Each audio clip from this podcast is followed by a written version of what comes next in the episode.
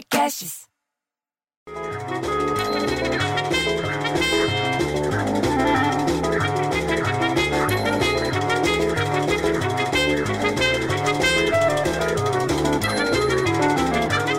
Ô bicho, você viu?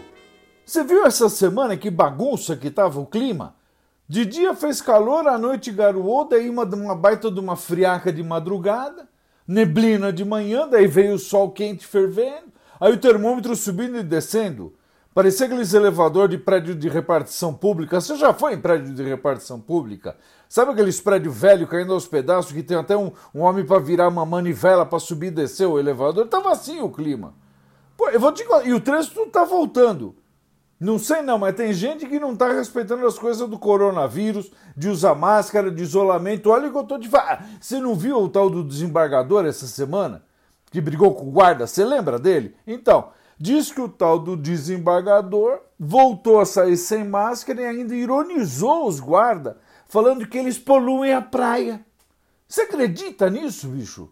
Você acredita que ele falou isso? O pessoal da imprensa conversou lá com a moradora, que foi quem fez o registro, e foi lá para questionar o tal do desembargador, mas sabe o que ele falou? Ele falou que ele não lembra de que tinha ido na praia em Santos. Ele não lembra que ele tinha ido pro litoral paulista. É mole, bicho? Pô! Falando em coisa mole, o Lelis me ligou na camerinha para falar que é Isolina, que tá lá no Rio de Janeiro trabalhando de home office, que aqui pertinho, no ABC, aqui do lado, a polícia militar encontrou 47 galos presos em gaiola de madeira, dois ringues desmontados na manhã do domingo passado, dia 2 de agosto. Agosto é mês de cachorro louco ou é de galo de briga, bicho? Em Santo André, no ABC Paulista, aqui do lado, bicho, do, do lado de fora do espaço estava cheio, tava, tinha cinco pessoas que foram detidas por suspeita de participação em uma rinha de galo. Você acha que ainda existe isso em 2020? A Polícia Ambiental acompanhou a ocorrência inteira e cobrou uma multa, sabe de quanto? 230 mil reais. 230 mil reais por suspeito devido às autuações ambientais de maus tratos aos animais.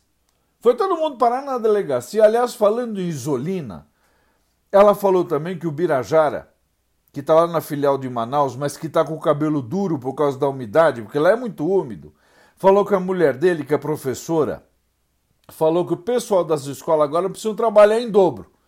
E que uma educadora lá de Manaus disse para os jornalistas que após um mês de escola aberta com ensino híbrido, híbrido é quando mistura os dois, as escolas particulares da capital do Amazonas são as primeiras do país a recomeçar as aulas. E os professores precisam ministrar ao mesmo tempo, por isso que é a aula híbrida, a aula pela internet e presencial. Olha a trabalheira, mas ela falou que a criançada está com a corda toda, ainda bem. Aliás, falando em criança, você viu que não pode mais gritar na montanha russa, bicho? Você viu essa? Diz que lá no Japão, diz que não pode mais gritar na montanha russa para não voar perdigoto. Eu não posso ir num lugar desse, bicho, porque eu grito pra cacete. É, é sério isso, bicho? Aliás, a Disney, sabe a Disney que tem aquele monte de parcão? Divulgou nessa terça-feira que teve um baita prejuízo no trimestre por causa da pandemia do novo coronavírus que bateu lá nos parques temáticos deles. É raro acontecer isso porque eles estão sempre cheios, mas agora tem que engolir seco e não gritar na montanha russa. Não pode gritar na montanha. Ah, vai se for. Eu fico tão puto, bicho, que eu prefiro ter um filho viado que um filho montanha russa. Ah, bom fim de semana!